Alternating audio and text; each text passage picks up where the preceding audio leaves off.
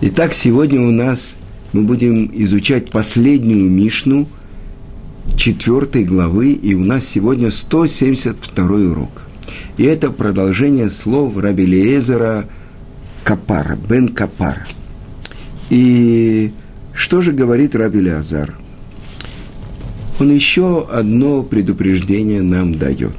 Итак, сказано, «Гу ая омер». Он говорил, «А елудим ламут – Вамитим лахайот. И в его словах заключена основа нашей веры. Все рожденные им предназначено умереть, а всем мертвым воскреснуть. Он продолжает. Вахаим лидон, и все живые предстанут перед судом. Лейда, леодия, валиевада, шегу, кель каждый должен знать, провозглашать и осознавать, что Он источник всего. Он Бог. Что же еще мы должны знать? Гу айоцер. Он сотворил все. Вегу аборы. И он творец. Гу амевин. Он понимает все. Вегу адаян и он судья. Гу эд, он свидетель. Гу бальдин, он взыскивает. Вегу атид ладун, и он в будущем будет судить. Боругу, благословен Творец. Шейн лифанав ло авла, что нету перед ним не обмана, вело шехеха и не забвения – Вело месопанав, и он не лицеприятен никому. Вело миках шохад, и он не берет подкупа. Шаколь шело, потому что все принадлежит ему. Веда, и это то, что каждый человек должен знать. Шаколь лифи ахешбон, что все по строгому счету – Вааль ивтихаха и цраха, шашеоль бейтманос лах. И чтобы не соблазнял тебя, соблазняло тебе дурное начало, что в могиле ты найдешь убежище от Творца. Шаль корхеха таноцар, потому что не по своей воле, а как бы насильно – тебя сотворили. В аль-корхеха атанулат, и не по своей воле ты родился. В аль-корхеха атахай, и не по своей воле ты живешь. В аль-корхеха тамет, и не по своей воле ты умираешь. В аль-корхеха таатидли и те дин вехешбон, и в будущем ты будешь стоять на суде и давать отчет – Лифней Мелах Малхем Лахим Акадош Баруху. И не по своей воле ты в будущем будешь стоять на суде и давать отчет перед царем всех царем. Святым да будет он благословен. Да? Итак, это Мишна, такая большая Мишна, которая Объясняют комментаторы, первые комментаторы, что тот, кто обладает разумом и положит эту Мишну перед своими глазами, он никогда не совершит греха. Но давайте поймем, о чем идет речь.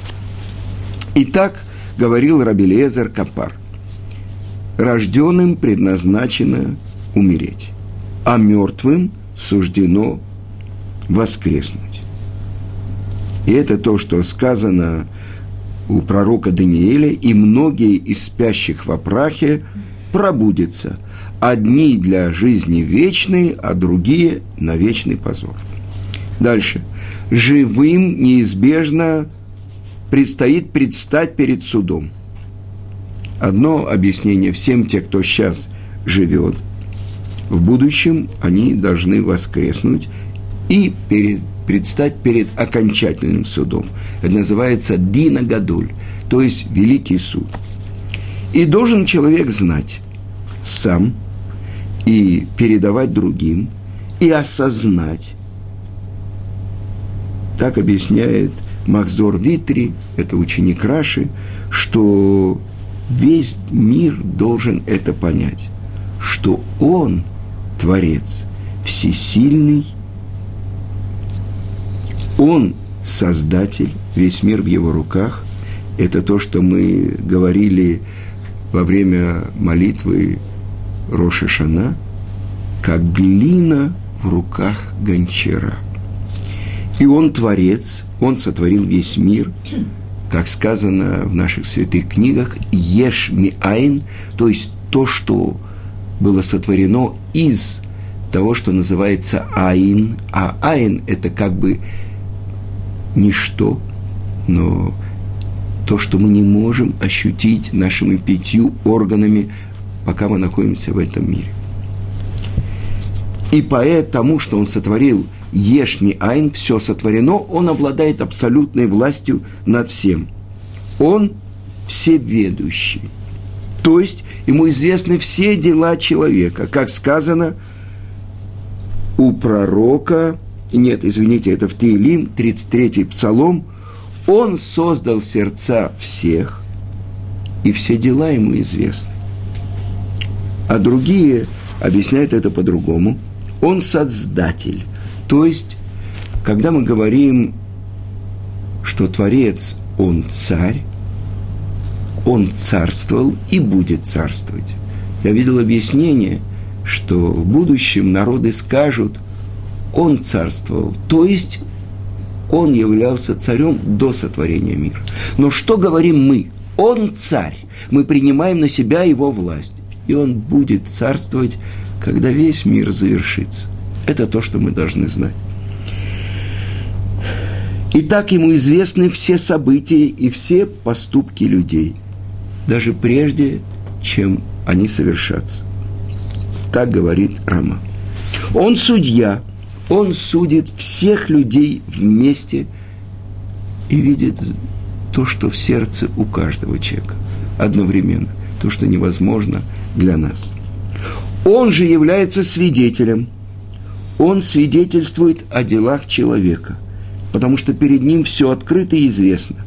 Как сказано, и сказано это у последнего пророка Малахи, я явлюсь к вам для суда и буду свидетелем. Он взыскивает, он истец, он привлекает человека, нарушившего его волю, к суду. И он же будет судить в будущем мире. Чтобы был он благословен. Потому что нет перед ним ни неправды, ни забвения, ни лицеприятия, ни подкупа. И это тоже сказано в Диврей Аямим, потому что нету Творца ни неправды, ни лицеприятия, ни подкупа. Объясняет это Рамбам, что значит шохат – это взятка. Его невозможно подкупить исполнением заповеди, чтобы он не замечал грехи. Но оказывается, что за каждый человек получает свое. За исполнение заповеди награду, за нарушение наказание. Все принадлежит ему, потому что он не подкупен. И знай, что всему ведется учет. Подобно тому, как из мелких денег постепенно составляется большая сумма, так и мелкие проступки, если их много, ведут к значительному наказанию. Так написано в Геморе Сота Вавилонского Талмуда. А автор Тиферет Исраэль объясняет это так, что и наказание, и награда за каждый поступок даются с полным учетом всех внешних причин, которые вынудили человека совершить доброе дело или грех. И то, что мы учили выше, что все зависит от большинства действий и чтобы не соблазняло тебя дурное начало, что в могиле ты сумеешь спрятаться от Творца. Не думай, что после смерти нет ни суда, ни наказания, потому что ты будешь стоять перед Творцом и отвечать за все свои поступки. Почему? потому что не по своей воле ты создан.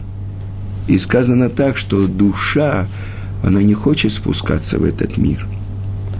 Она ведь находится перед престолом славы Творца, но по повелению Творца приходит ангел и выводит ее, даже, ну то есть помимо ее воли. Дальше, не по своей воле ты родился. В час, когда ребенок должен родиться, он не хочет покидать э, ту среду в животе матери, в которой он находится. Почему? Потому что так написано в трактате Неда Вавилонского Талмуда, что в животе матери он сложен как восковая табличка, там сказано как пинкас, в современном иврите пинкас – это записная книжечка, и свеча горит над его головой, и в свете этой свечи он видит от начала света и до конца света. То есть все открыто перед ним. Глазами души он видит то, что мы не можем увидеть глазами, нашими материальными глазами. Поэтому ребенок не хочет рождаться. Но когда наступает его время, он рождается, и сказано, помимо его воли. И это то, что написано у Иова, когда он, имеется в виду Творец, светил свечою над моей головой, при свете ее я шел во тьме. И дальше. Не по своей воле ты живешь. Иногда человек настолько измучен страданиями, что он хочет поскорее уйти из жизни, но не может. И не по своей воле умрешь, и не по своей воле будешь держать ответ и давать отчет. Что это значит? И некоторые толкуют, что не по своей воле человек родится – и при всем при том от суда он не сможет себя избавить. Он же хочет оправдаться. Помимо моей воли, меня Творец зачали мои родители. Дальше, помимо моей воли я родился. Так почему же я должен буду давать отчет? Потому что помимо его воли он уходит из мира. А Рамбам отмечает, что Рабелезер Капар – указывает на законы природы, то есть те законы, которые не подвластны человеку. Это то, что сказано в Талмуде, в руках Творца все, кроме трепета перед небесами. Как бы человек может сказать, не по моей воле. Это то, что мы учили в недельной главе Берешит, когда Творец обращается к Адаму и спрашивает его, почему ты согрешил? Он сказал, женщина, которую ты мне дал, меня соблазнила. И это. Когда он спрашивает у женщины, он говорит, змей, не я, это... И у змея Творец не спрашивает ничего. Почему? Потому что змей мог бы ответить. Слова Рава или слова учителя, ученика, слова кого слушают. Так вот, такие глубокие вещи учит нас Тана. И я хочу вам привести то, что происходило в доме у Гаона из Вильна. Гаона из Вильна, сидели там ученики, и был там магит из Дубна. И вот он э, задал вопрос на нашу Мишну, задал вопрос Гаон из Вильна э, что вот человек помимо воли рождается, помимо воли живет, помимо его воли умирает – и отсюда вывод, что он помимо его воли должен будет стоять на суде. Если это все помимо его воли, то почему же помимо его воли он будет стоять на суде и давать отчет? Ведь вся его жизнь – это помимо его воли. И там присутствовал Магид из Дубна, и он сказал, можно с разрешения учителя я приведу одну притчу. И вот что он рассказывает. У одного человека было две дочери. Этот человек э, обладал большим состоянием, и он обещал Шатханим, что он заплатит большую сумму за то, что они найдут подходящих мужей своим дочерям. Но у его дочерей были проблемы. Одна из них, у нее был такой злой род – что каждый, который слышал ее проклятие, бежал от нее как от огня. А другая, она была очень некрасивой. Поэтому каждый, который видел ее, не хотел на ней жениться. И вот Шатханим им обещали большую сумму. Для некрасивой нашли слепца. Замечательный юноша, но он не видел ее э, прелести. А для той, которая могла открыть так рот, что все вокруг вяло, нашли того, кто вообще не слышал. Замечательно. Поженились, две пары жили очень счастливо. 10 лет, 15 лет, 20 лет, и вдруг в городе появился врач. И он был большой специалист. Он проверил слепца и сказал, я могу вернуть ему зрение. Он проверил глухого и сказал, я сделаю операцию, он будет слышать. Но за большую сумму, которую ему обещали, он сделал две операции, и вдруг слепой увидел лицо своей жены – а глухой услышал произведение, то, что говорит его жена. В доме начались, в одном доме начались скандалы, в другом ужас, здесь ад, здесь ад. И тогда врач приходит и говорит, ну, я, вы мне обещали большую сумму, давайте, давайте деньги. Какую сумму? Мы пойдем в суд, и мы, вы узнаем, кто кому еще что-то должен. У нас такие счастливые семьи были. Сейчас, что ты нам сделал? Здесь э, огонь ада, и здесь огонь ада. Ну, хорошо. Пришли к судьям, и, значит, что сказал суд, судья – ты сделал больше порчи, чем э, исправление. И поэтому что нужно сделать? Выносится приговор. Ты должен сделать две операции. Глухонемого, который сейчас слышит, вернуть в его предыдущее состояние, а слепого, который сейчас видит, вернуть, сделать его слепым. Замечательно. И эта операция ты делаешь бесплатно.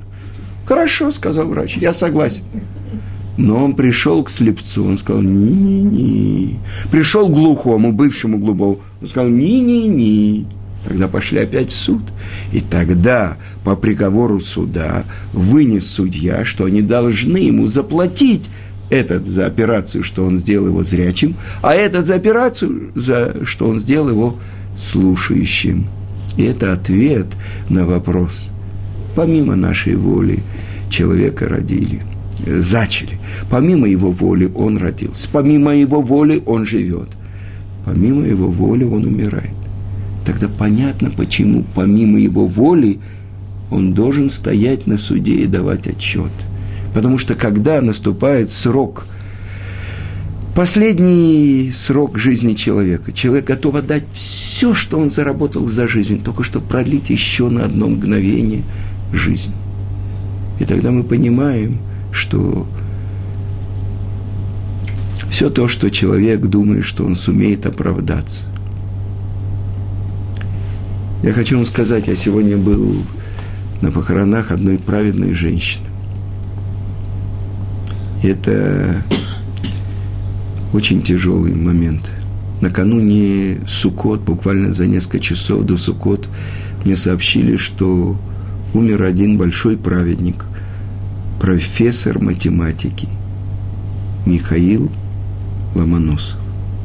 Это история, которая произошла в Москве в конце 70-х годов на одном из семинаров, которые проходили на квартирах для ученых. К Раву Эссесу подошел математик э, Ломоносов и сказал, вы не могли бы мне устроить вызов из Израиля, потому что я хочу ехать в Америку.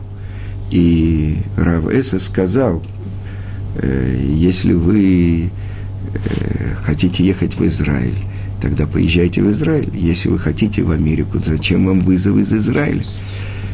И он сказал, э, спросил его, а скажите, вы математик, Михаил В. Ломоносов, а вы еврей? Он сказал, да, я еврей.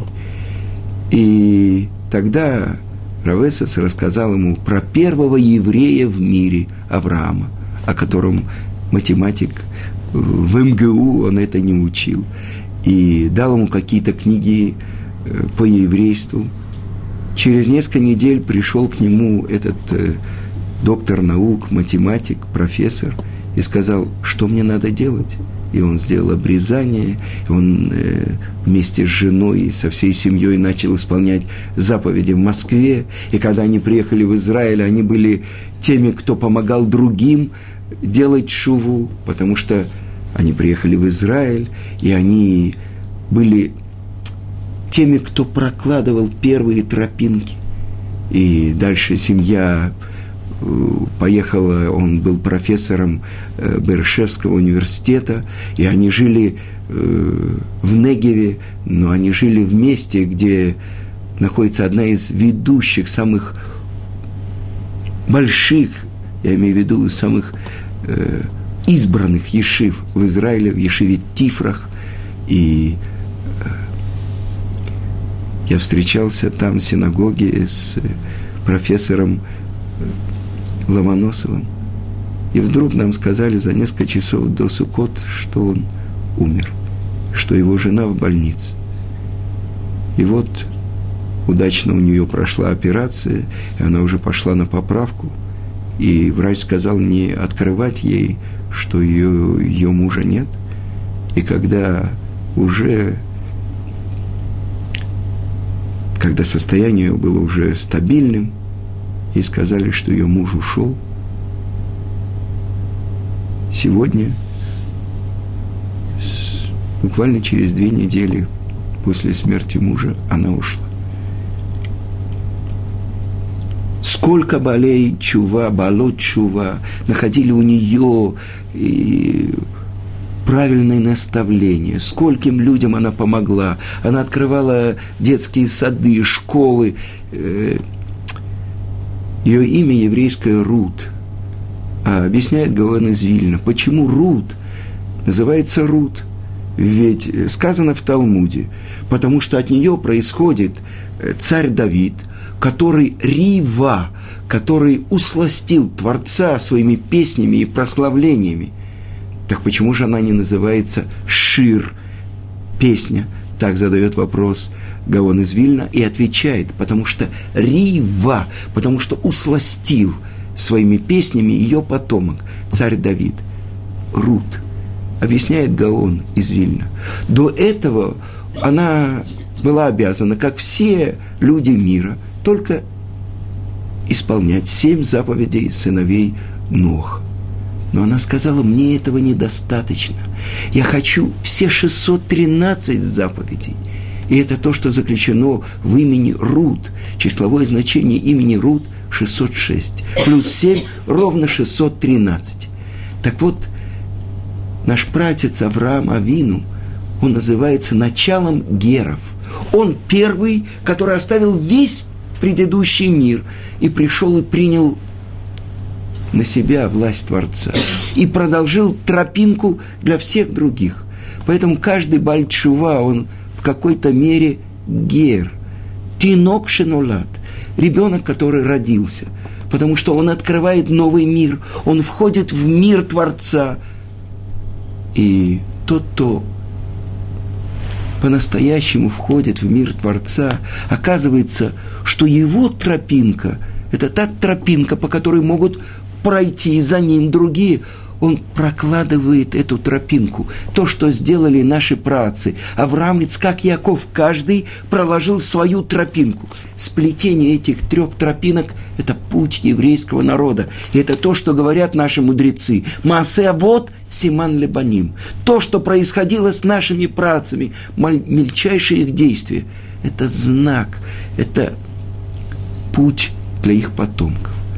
Поэтому те, кто были первыми, Балей Чува, несомненно, их влияние на других, сказано, что тот, кто помогает другому открыть путь к Творцу, возвращает его к источнику, плата его невозможно представить. Это как сияние, зор. Так вот, сегодня ушла праведница Рут Ломоносова.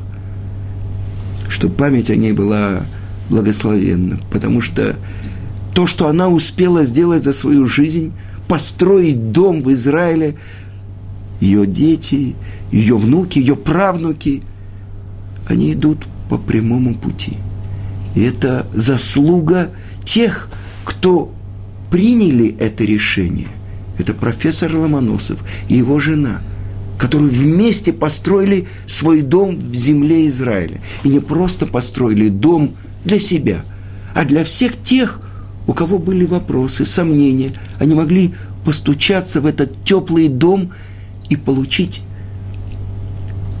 наставление, как идти по этому пути.